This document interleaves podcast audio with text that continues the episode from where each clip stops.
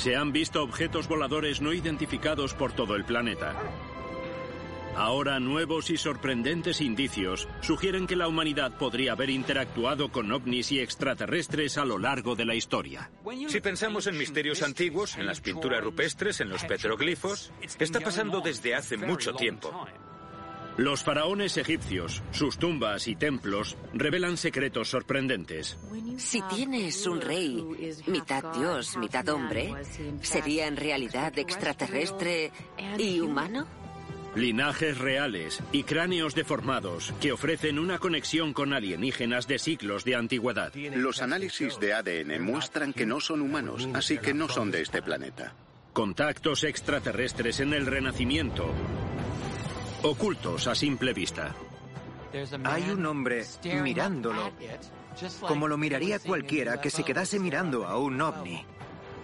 Y un fenómeno ovni grabado por las cámaras revela una relación de varios siglos con los seres celestiales. El caso de las luces de Fénix del 97 sigue siendo hoy en día uno de los avistamientos masivos más importantes de la historia a nivel mundial. Nuevas informaciones están transformando lo que la gente cree sobre las naves espaciales extraterrestres. ¿De verdad los ovnis están visitando nuestro mundo? ¿Oculta el gobierno la verdad? ¿Y podrían los descubrimientos inexplicados de la arqueología, el arte y la biología convertirse en pruebas de la interacción entre humanos y alienígenas a lo largo de la historia? Testimonios de testigos. Documentos desclasificados. Encuentros con el ejército. Nuevos descubrimientos. OVNIS, la evidencia perdida. 8 de junio de 2016. El Cairo, Egipto. El Museo de Antigüedades Egipcias hace pública una declaración que acapara titulares por todo el planeta. Se comunica que el rey Tutankamón, el joven faraón fallecido a los 19 años, fue enterrado con un objeto que literalmente no era de este mundo. Hace muy poco que ha surgido la extraordinaria historia de una de las dagas enterradas con él. Forjada con metales desconocidos para los antiguos egipcios, la daga de Tutankamón ha conmocionado a la comunidad ovni. Sobre todo porque los restos del rey niño y los tesoros encontrados en su tumba han sido celosamente estudiados desde su descubrimiento hace casi un siglo. En 1922, Howard Carter abrió la tumba de Tutankamón, que llevaba sellada más de 3.000 años.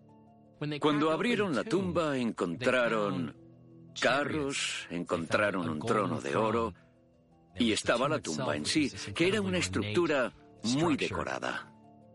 En el interior del ahora famoso ataúd de oro macizo, Carter encontró el cadáver momificado del joven faraón. La momificación en Egipto se remonta a aproximadamente unos 5.000 años. Lo que se hace es eliminar toda la humedad de nuestros cuerpos.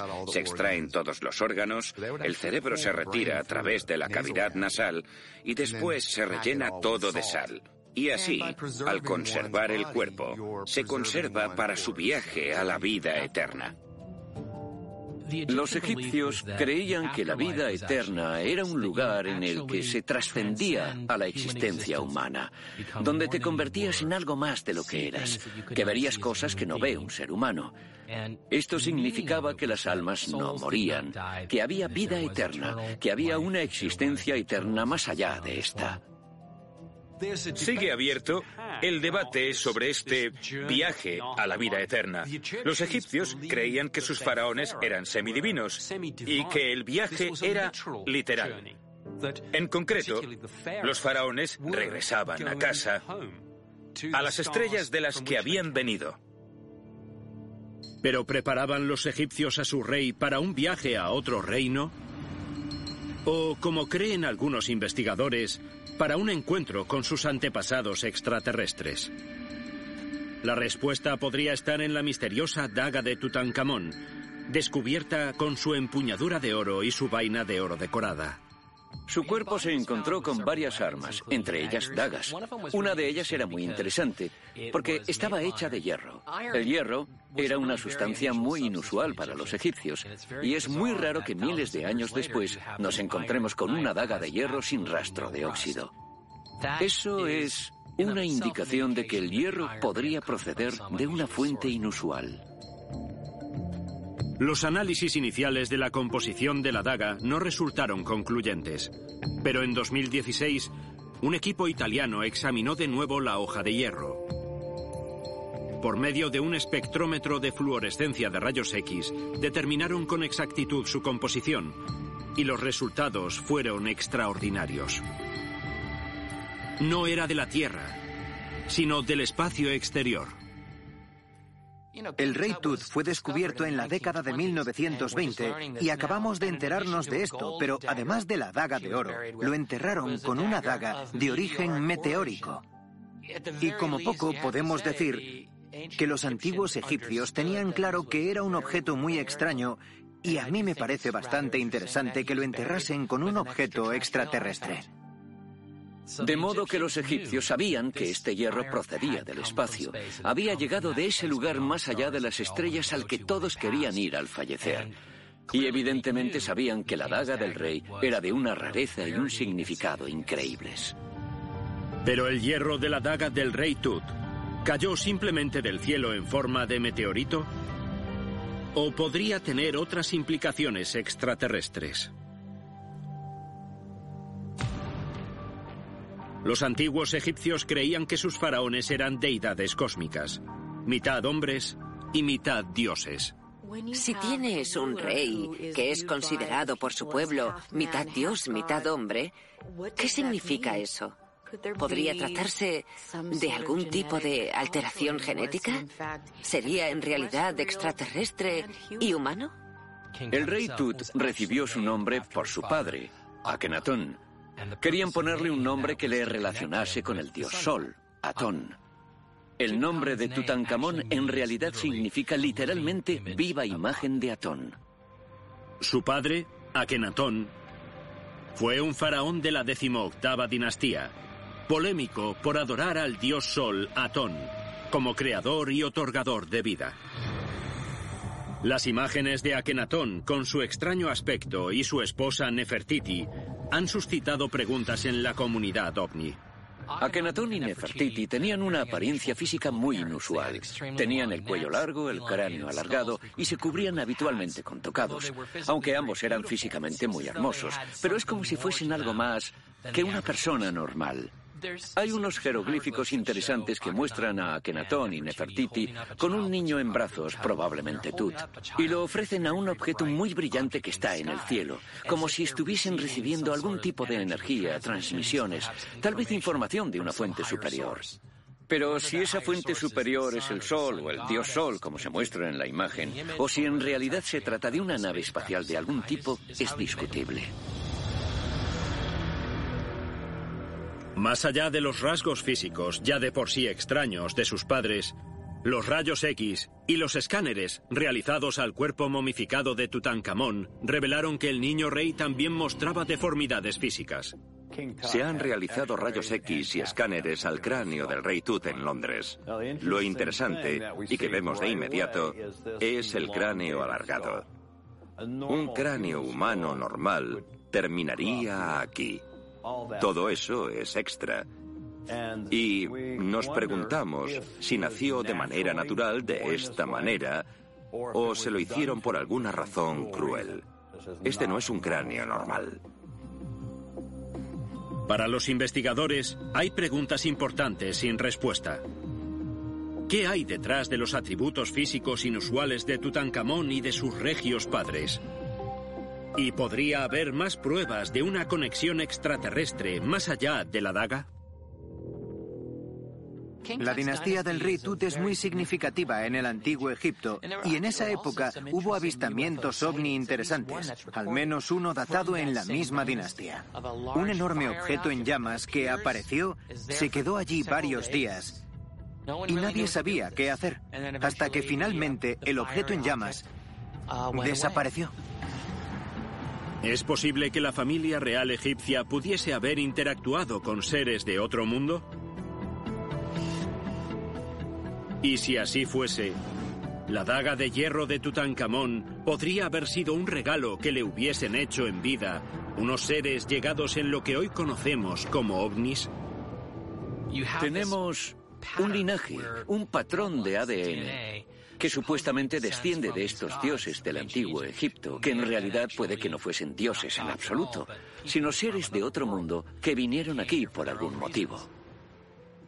Si pensamos en la daga y los cráneos alargados y en los grabados de los templos, yo creo que está todo relacionado.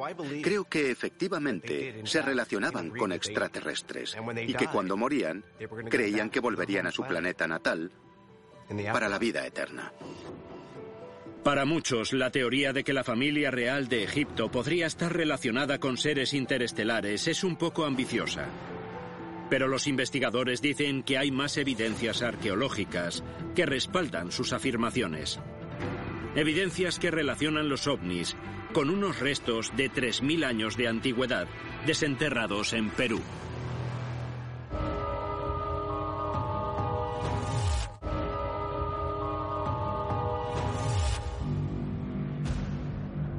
La apariencia física poco natural de algunos faraones egipcios, Tutankamón entre ellos, ha llevado a los investigadores a sugerir que podrían estar relacionados con los extraterrestres, y afirman que poseen más pruebas. A orillas del río Nilo, a 40 kilómetros al noreste del Valle de los Reyes, se encuentra Ábidos y las ruinas antiguas del Templo de Seti. Ábidos es una ciudad de Egipto a unos 250 kilómetros del Cairo, donde están enterrados muchos reyes antiguos, muchos faraones antiguos y sus esposas. Es un lugar muy raro porque hay muchos templos erigidos a estos dioses y reyes dioses egipcios.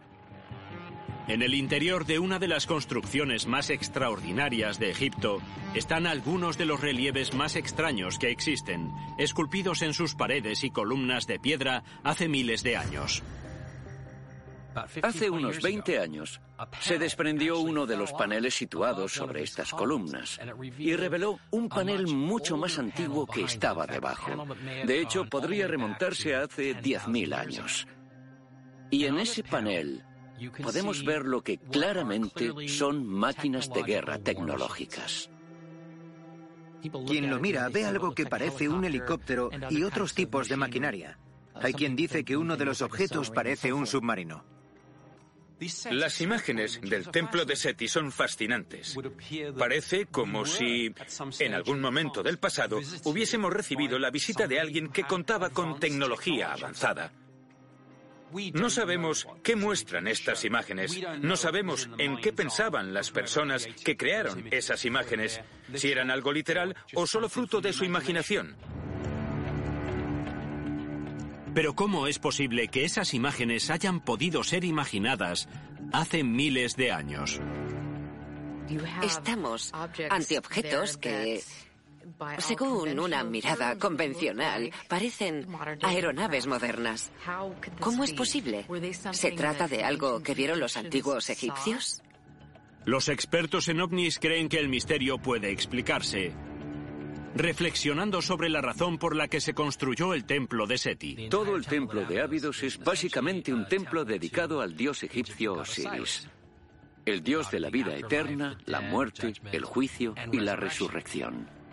En las escrituras egipcias antiguas, conocidas como los textos de las pirámides, se dice que Osiris viajaba con el dios Sol por las estrellas. Pero ¿qué significa esto realmente? La idea de los dioses que vienen del cielo no es única, todas las culturas antiguas la tienen. Pero lo interesante es que si profundizamos, veremos que en todas estas leyendas diferentes de los dioses que vienen del cielo, no parece que desciendan en forma de ángeles, sino que en realidad llegan en naves físicas, en objetos descritos como escudos llameantes o algún tipo de cohete. En el templo de Seti, Osiris a menudo aparece representado como un faraón con un impresionante aspecto físico.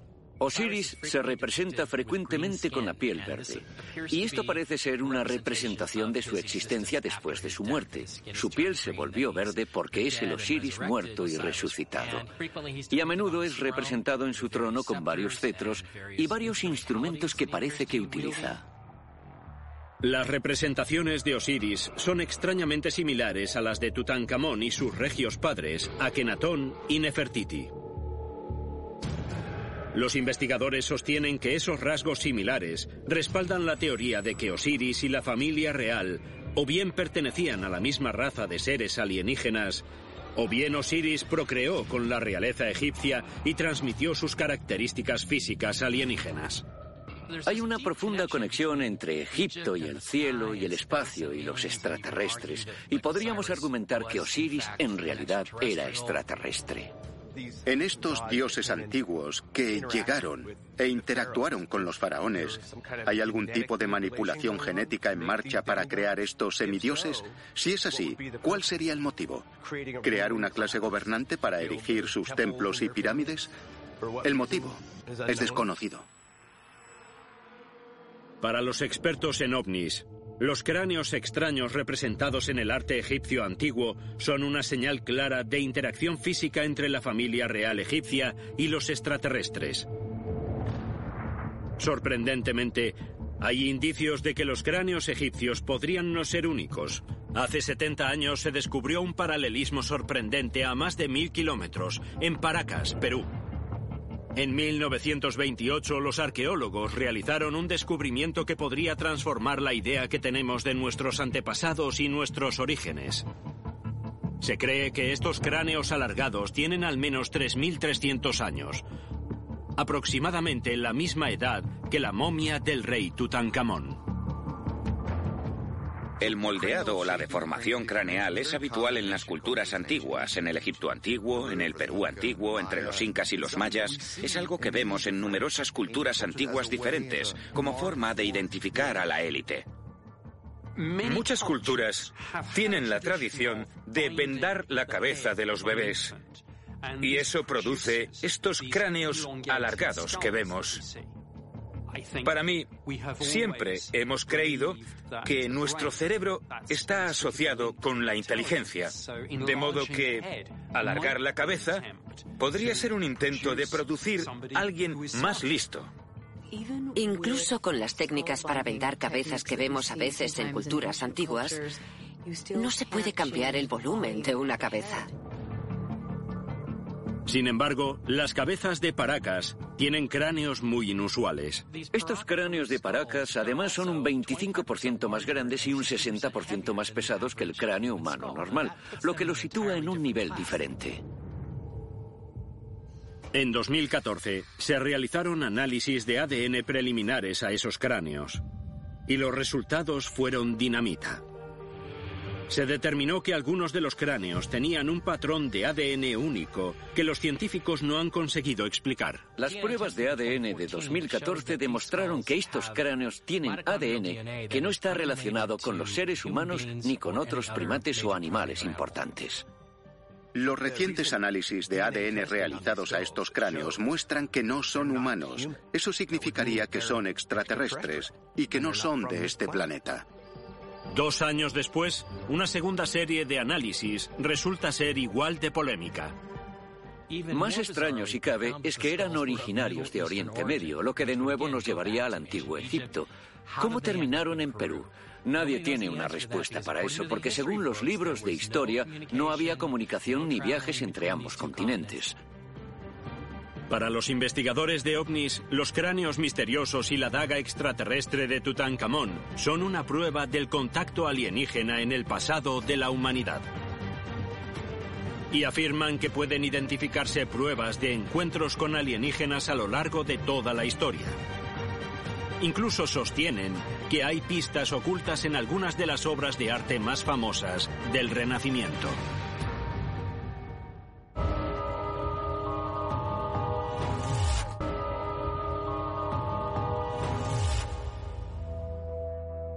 Los expertos en ovnis creen que la apariencia no natural de la familia de Tutankamón y los cráneos encontrados en Paracas, Perú, son una prueba de la interacción humana con extraterrestres hace 3.000 años. Y dicen que se pueden encontrar más pruebas en reliquias del Renacimiento. Los investigadores que han reexaminado algunas de las obras de arte más valiosas dicen haber encontrado pruebas del contacto con ovnis, ocultas a simple vista. El Renacimiento fue una explosión de creatividad y pensamiento. En muchos sentidos, fue una reacción contra la Iglesia Católica. Y fue un periodo en el que empezamos a ver cierto declive en la autoridad de esta. La gente empezaba a pensar por sí misma, desafiaba a la ortodoxia, a la línea oficial. Es algo muy humano. Aparecieron los egos y la Iglesia se puso a la defensiva.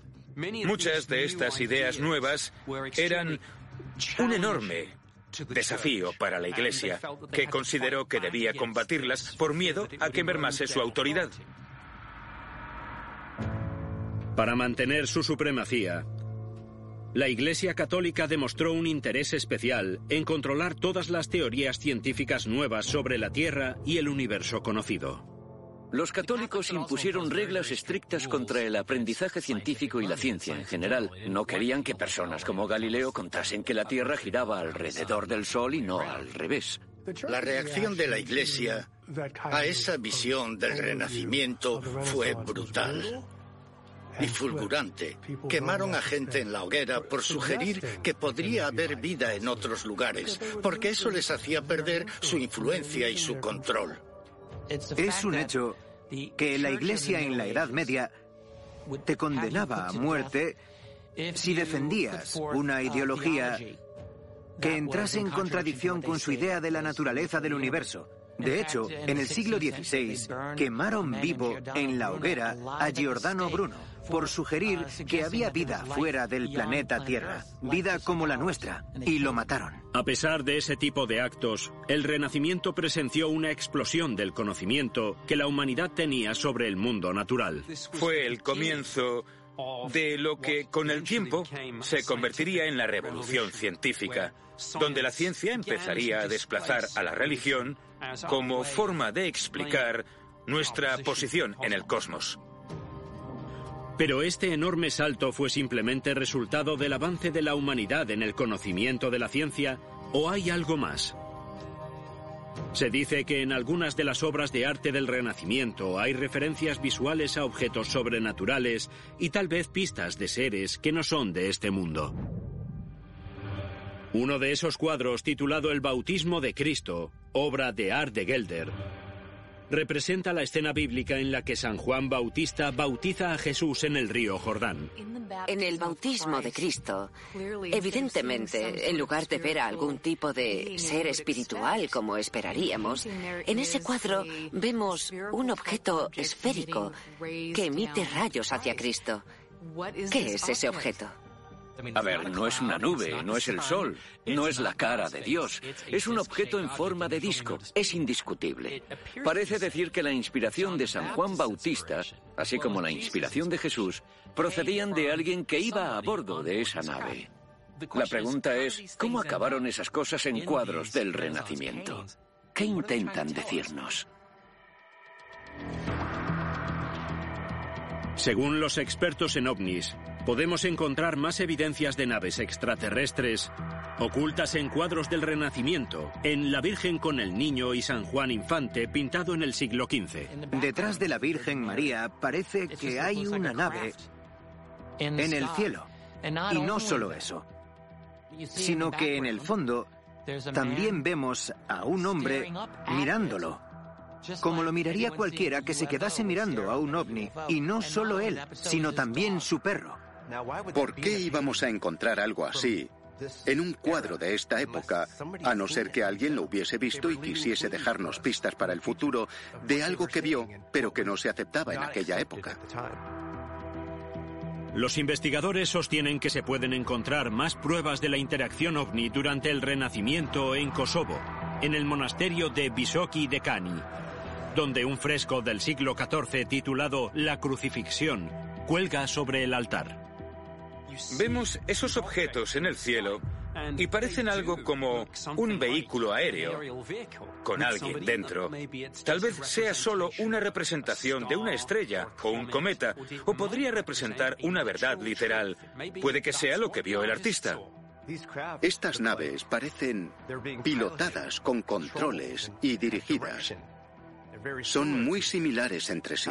¿Cómo iba a representar la gente de la época esas naves si no existían? O tal vez sí. Según los estudiosos, esas imágenes representan simplemente la conexión espiritual entre Dios y la humanidad.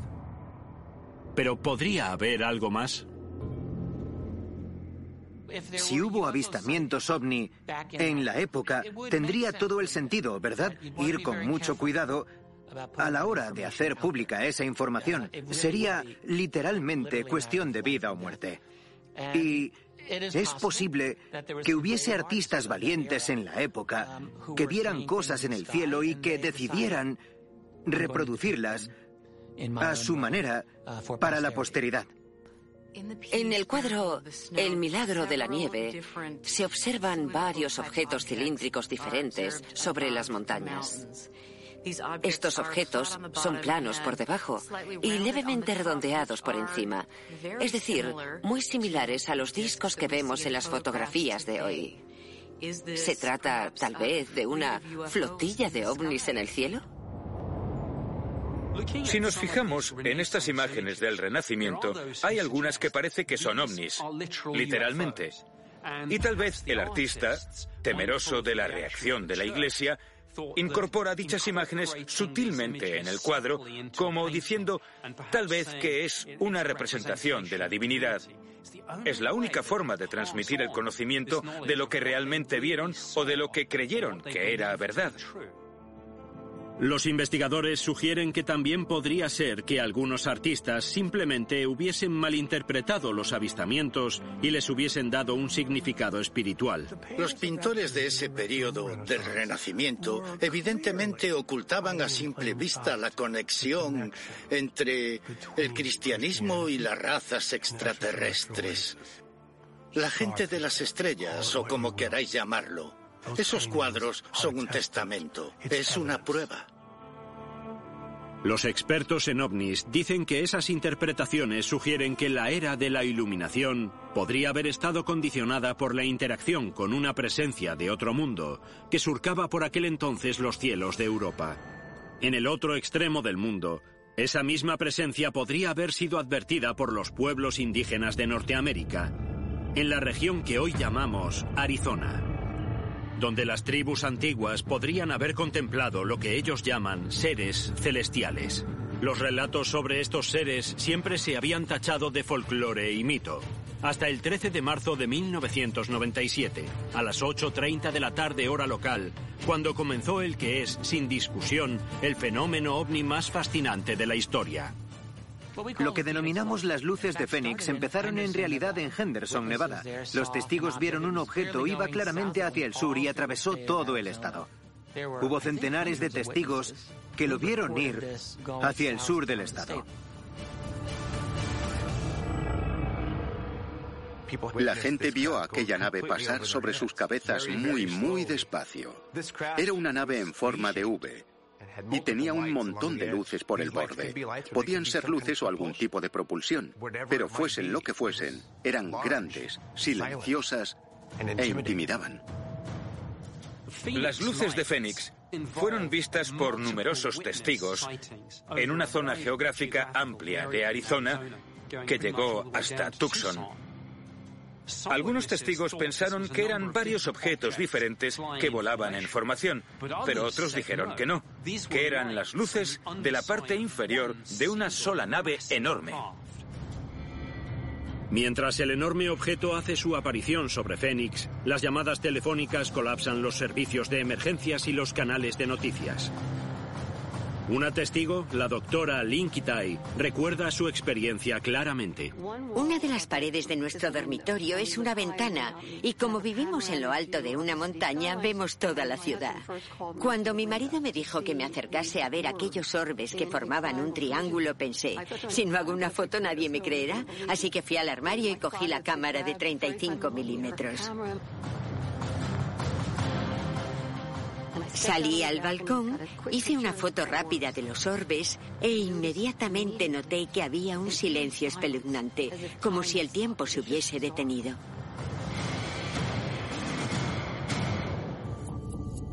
Además de las fotografías, la doctora Kitai grabó también un vídeo de las luces de Fénix, cuando se encontraban justo sobre la ciudad.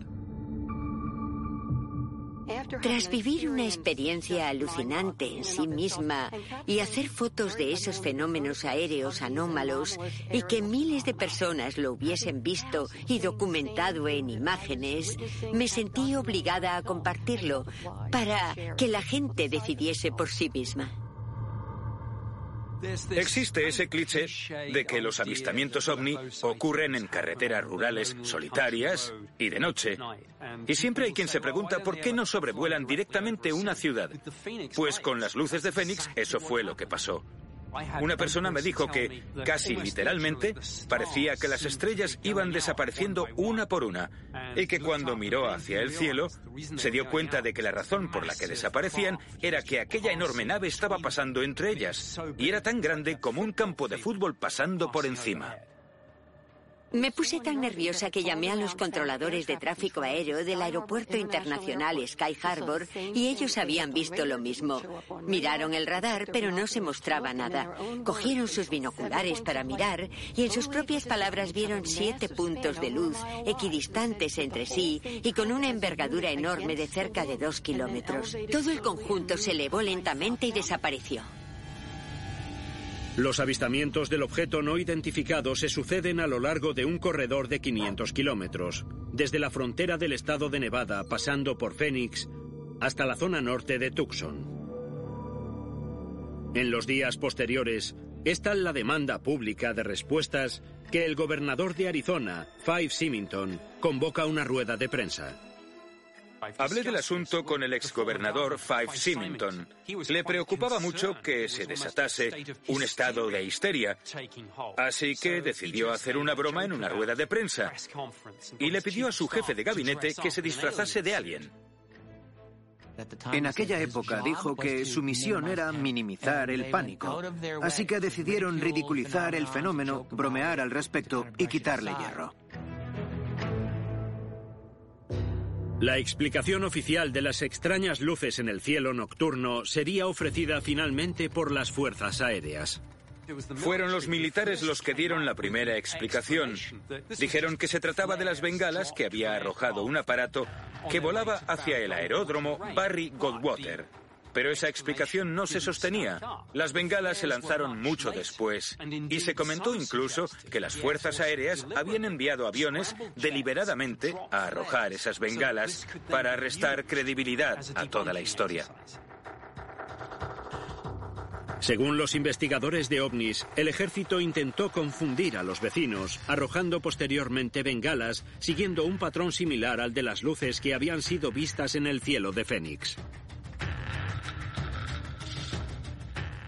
Los habitantes de Phoenix habían visto bengalas cerca de las bases militares en numerosas ocasiones. Estaban acostumbrados. Las bengalas no duran tanto y no van en formación cerrada mientras caen. El suceso se considera un hito en el campo de la investigación ovni. Sin embargo, para los investigadores quedan preguntas por responder. ¿Por qué el gobierno intentó tapar el incidente? ¿Hay una conspiración? Y si es así, ¿con qué objeto?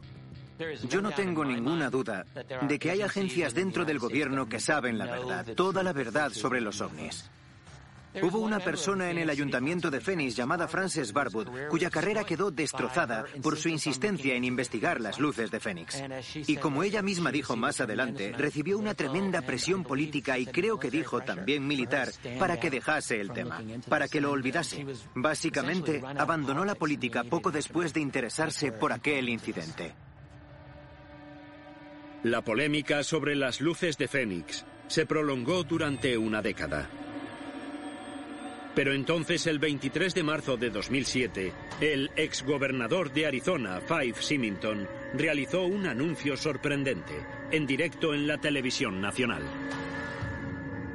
Confesó que no solo creía que el incidente ovni había ocurrido realmente, sino que dijo que él también lo había visto. Había sido piloto y dijo, reconozco un avión cuando lo veo y reconozco una bengala cuando la veo. Y aquello no era nada de eso. El caso de las luces de Fénix sigue siendo uno de los avistamientos masivos más importantes y sin explicación, no solo de la historia de los Estados Unidos, sino mundial. Es un caso muy importante y nadie sabe realmente qué son. Si las luces de Fénix eran realmente naves espaciales extraterrestres, como creen los expertos, ¿a qué han venido? ¿Por qué les interesan tanto los cielos de Arizona?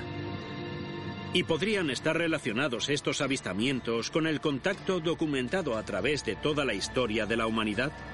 Las respuestas podrían encontrarse en las montañas de Arizona, donde las leyendas locales hablan de una relación que se prolonga desde hace siglos.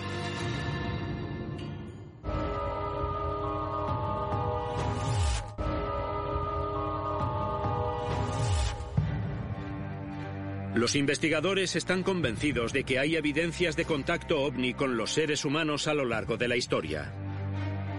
Y dicen que los sucesos de marzo de 1997, conocidos como las luces de Fénix, apuntan a una conexión global entre las culturas moderna y antigua y los ovnis. Pero estos avistamientos solo fueron el principio. Aunque las luces de Fénix de 1997 son tal vez el avistamiento más conocido de Arizona, también hubo avistamientos en 2007, 2008 y en otras ocasiones. La pregunta surge al momento. ¿Por qué Arizona es un punto caliente de la actividad ovni? En todas las ocasiones, los testigos dicen que las luces parecen recorrer un camino similar desde Henderson, Nevada, hacia el sur, pasando por Phoenix, con destino Tucson. Pero ¿por qué iban a patrullar los ovnis el mismo corredor de los cielos de Arizona? Los investigadores creen que la respuesta podría estar en la relación de la región con un pueblo antiguo y misterioso, en particular con la tribu nativa Hopi. Muchos lugares en los que se han visto luces extrañas o naves extrañas se encuentran en Arizona en tierras de las tribus de esa zona, tierras sagradas. En esta región hay una numerosa población nativoamericana, como los Hopi y sus descendientes. Y por supuesto ellos creen que tienen una estrecha relación con el gran espíritu y el pueblo de las estrellas. La migración al Nuevo Mundo comenzó realmente hace 15.000 años. Los arqueólogos han encontrado pruebas de que ya vivía gente en el suroeste de los Estados Unidos hace unos 12.000 años. Al igual que ocurre con las evidencias de un posible contacto descubiertas en Egipto y Perú, los investigadores creen que los objetos antiguos encontrados en las montañas de Arizona podrían conectar a sus primitivos habitantes con seres de otro mundo. Las pruebas podrían estar en unos petroglifos misteriosos, en los dibujos grabados en la piedra de las paredes del cañón. Hay petroglifos por toda la zona grabados por los pueblos indígenas antiguos de la región que muestran claramente objetos que parecen discos voladores o platillos volantes de algún tipo. Representan a seres a los que llaman pueblo de las estrellas, que tienen un fuerte parecido con los alienígenas grises de la actualidad. Y si acudimos a las leyendas indias, vemos lo que dicen de ellos, y dicen que son el pueblo de las estrellas. Estos petroglifos que muestran seres ¿Son sacerdotes? ¿Son otro tipo de seres? No lo sabemos. Son misteriosos. Se remontan siglos atrás. Pero es cierto que las naciones indias tienen un largo historial de leyendas en las que hablan de su relación con estos seres celestiales, donde afirman que fueron creados o instruidos por estos seres. La gente dice que son pinturas, grafitis indios. A mi modo de ver, intentan representar algo que vieron de verdad, algo de otro mundo, para una generación futura. Los petroglifos básicamente cuentan la historia de nuestro pueblo. Las imágenes son los maestros de nuestro pueblo. Si los petroglifos son una evidencia de la interacción humana con extraterrestres en un pasado lejano, ¿podrían estar relacionados con los avistamientos actuales?